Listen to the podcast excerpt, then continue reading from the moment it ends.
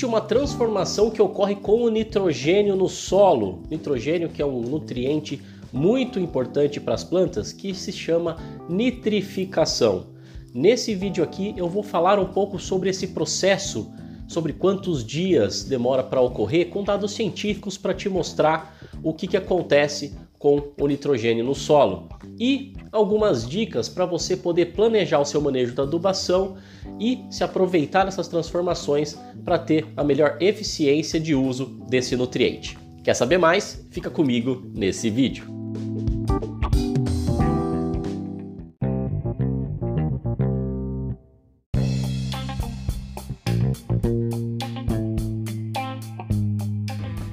assim, esse é um assunto que surgiu entre pessoas extremamente técnicas essa semana, com quem né, uh, eu estava reunido, fazendo treinamentos, participando de treinamento, né, e surgiu um pouco essa questão sobre a nitrificação.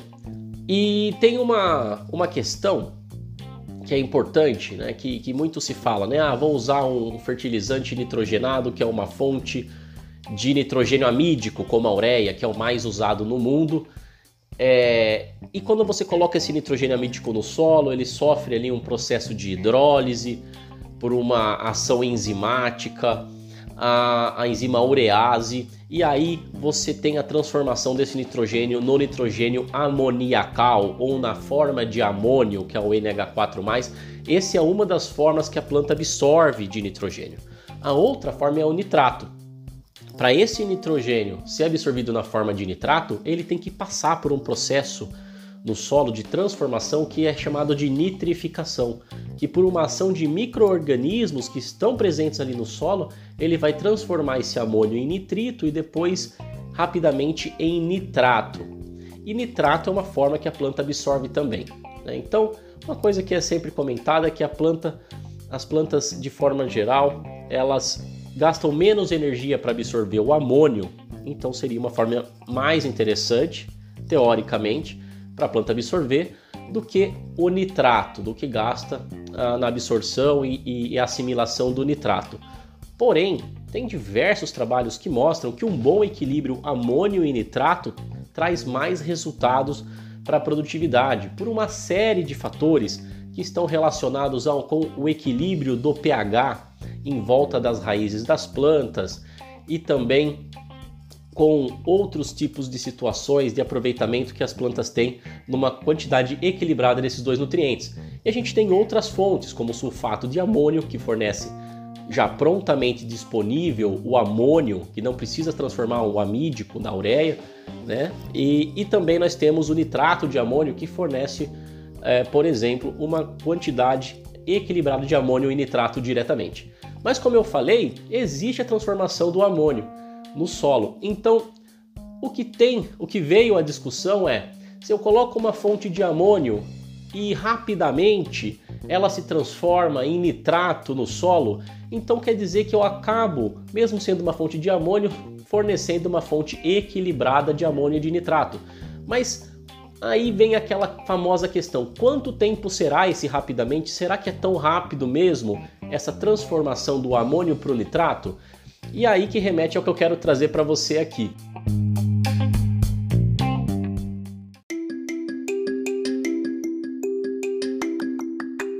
Fala, meus amigos! Você gostaria de acompanhar conteúdos técnicos simples, objetivos, direto ao ponto e de qualidade para o agronegócio em outras mídias também?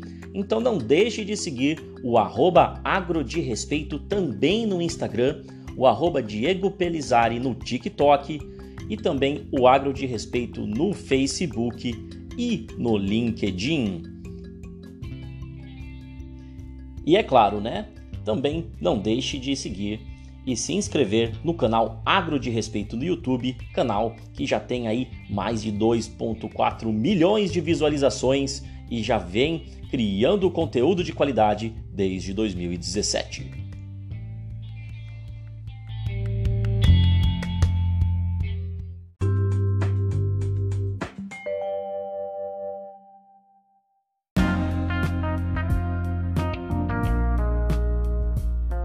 Né? Então, eu fui buscar a minha dissertação de mestrado que eu fiz e estudei alguns aspectos relacionados à nitrificação, né, que eu concluí lá em 2018, né, que é essa aqui. Né? Então eu estudei um composto bocashi que é um inóculo, é, é um conjunto de matérias-primas vegetais, nesse caso, apesar de poder entrar matéria-prima animal também, né, de orgânica animal, com, é, uma fermentação controlada, com inóculos. Né? Então eu testei dois tipos de inóculo, inóculo nativo, inóculo comercial, e eu estudei também a farinha de penas como um fornecedor de nitrogênio para as plantas. Né? Acabei estudando nitrogênio e fósforo, mas nesse vídeo eu quero focar para falar da nitrificação, focar no nitrogênio. Então, vamos falar aqui da, do tempo. Eu acho que isso é muito importante, né? E o porquê que, que eu quero mostrar isso para você. Então, então o que, foi feito nesse trabalho? É, foi usado um solo, essa aqui é a característica do solo, um solo pobre né, em nutrientes, não tem um pH bem corrigido, né, é, não está descrito aqui, mas é um pH em cloreto de, de cálcio, não está tão ruim, mas uma saturação de bases baixa, um solo, na verdade, com 21% de argila, não é um solo fértil, né, vamos combinar. E foi adicionado né, esses três uh, grupos, uh, esses quatro, esses cinco, na verdade, fontes de matéria orgânica no solo. Então é, um, é uma mistura de farelos né, com fermentação controlada, né, que é denominado de bocacha aqui, nativo e com, com inóculo comercial, os farelos misturados ao inóculo somente, sem passar por fermentação, e uma farinha de penas. Né, e a gente vê que o teor de nitrogênio desses inóculos, né, em torno de, é, desses materiais orgânicos, dessas misturas de farelos e fermentados, está em torno de 2,4 a 2,8% de nitrogênio e a farinha de penas já chega a 13%. E a gente vê que a relação carbono-nitrogênio né, ela é em torno de 14,5, 14,7 até 15,5 nesses farelos e na farinha de penas chega até 1,5 aqui, né, uma, uma, relação sendo extremamente baixa, é, que pode chegar a, a, uma mineralização muito rápida desse material. Né? Tem muito nitrogênio e pouco carbono agregado esse material que é uma farinha de penas hidrolisada, é um resíduo né, da indústria de abate de aves, tá bom? E vamos lá falar da nitrificação, sem fugir muito, tem muita informação que dá para tirar desse trabalho. Vou deixar o link na descrição do vídeo do trabalho para você poder acessar também e ver com detalhes a informação que você quiser. Mas o que eu quero mostrar para você é o seguinte. Eu vou colocar aqui na tela o. Hum, cadê? o nitrogênio solúvel total. Então essa é a soma de amônio mais nitrato é, disponível no solo. Né? Então esse solo foi misturado com esses é, elementos orgânicos e foi colocado incubado. Né? Então dentro de uma incubadora com uma temperatura controlada, uma e umidade controlada também, que era reposta a umidade para próximo da capacidade de campo, pode ser um solo úmido, mas não encharcado, para que tivesse um estímulo 100% de atividade biológica ali. Então a gente teve uma mineralização desse material, né? Você vê que nas, aos sete dias tem alguns números negativos, então isso mostra o quê? Que teve imobilização. Né? Essa mistura de farelos tinha muito farelo de, de arroz, por exemplo, que tinha uma relação CN mais alta, e tinha farelo de mamona também. Apesar da mistura dos farelos ser 15, ou seja, abaixo de 20, é, expressaria mais mineralização do que imobilização, isso é um negócio legal também. Muitas vezes, se você tiver uma mistura de materiais orgânicos, aquele mais fino, como o farelo de arroz ele era mais fino que a, que o, que o, a torta de mamona, então ele imobilizou primeiro do que mineralizou, porque a ação dos micro-organismos na torta também foi diferente. Então esse é um aspecto legal para mostrar aqui.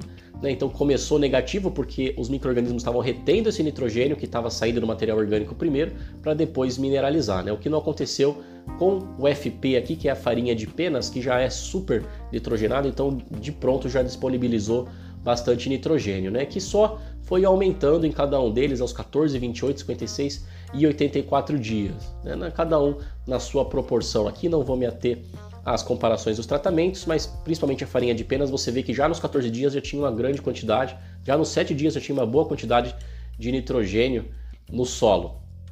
E vamos agora para o que interessa, que eu queria mostrar para você, que é a nitrificação, né? Então, se a gente olhar para a tabela de nitrificação, a gente vê que a própria farinha de penas, né, que já tinha uma, uma quantidade superior de nitrogênio já aos 7 dias, mesmo aos 14 dias, ela já não diferiu muito de algum dos outros materiais. Em valores absolutos, ela diferiu muito pouco de valores, eh, os valores de outros materiais, ou seja, esses 7 dias, de 7 aos 14 dias, não foi suficiente para ter uma boa nitrificação, mesmo tendo mais amônio disponível nesse tratamento.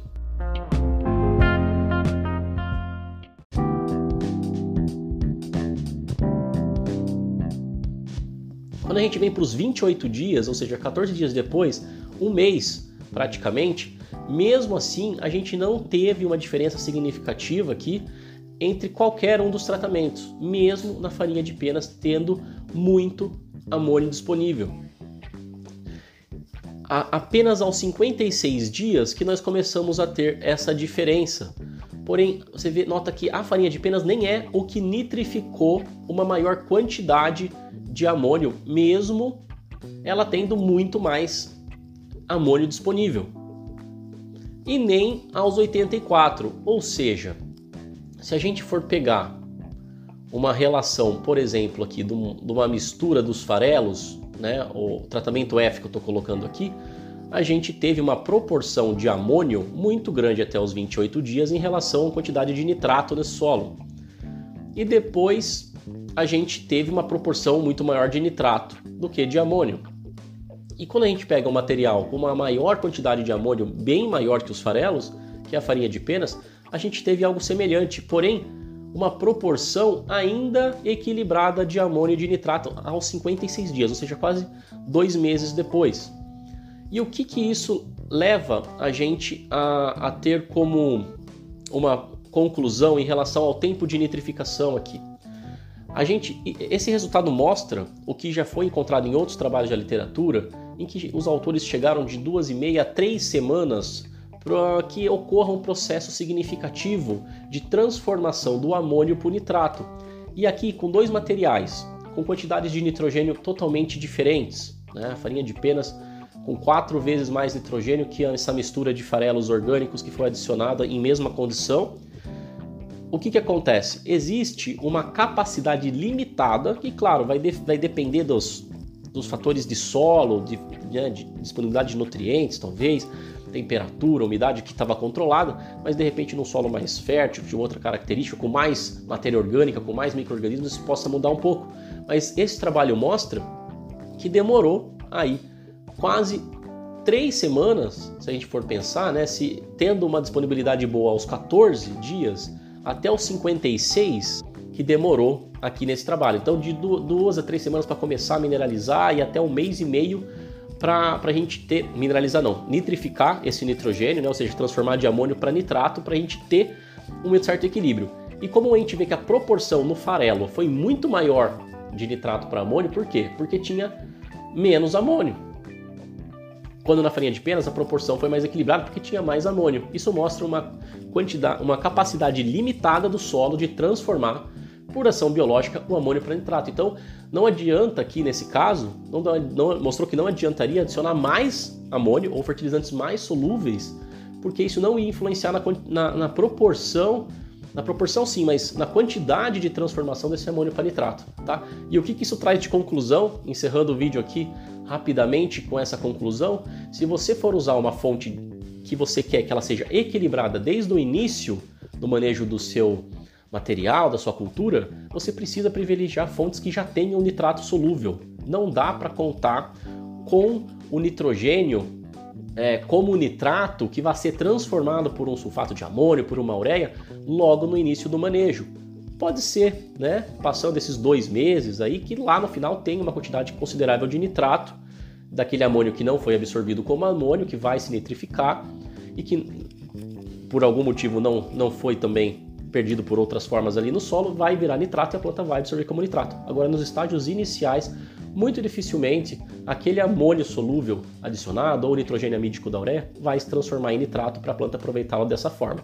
Por isso, se você quer um manejo equilibrado, prefira fontes de amônio e de nitrato solúvel logo de início, tá bom? Espero que não tenha sido muito complexo Deixe nos comentários se você tem algum comentário, alguma situação que você já passou, alguma dúvida sobre esse assunto, que eu vou trazer aí o máximo de esclarecimento possível. E é isso aí, espero que tenha gostado. Compartilhe com os colegas, com os amigos e até o próximo vídeo.